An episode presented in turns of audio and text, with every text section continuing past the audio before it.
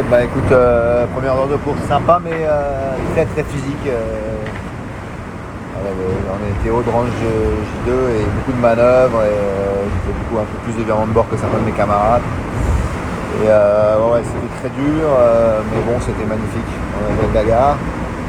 J'étais un peu malade, intoxication alimentaire, je sais pas avant le départ ou avant à bord. Du coup, j'ai un peu fait quelques petites bêtises parce que j'étais épuisé, mais euh, là, ça va commencer à aller mieux. Et le bateau va bien, c'est une bonne nuit, j'ai réussi à dormir, euh, ça c'est pas mal.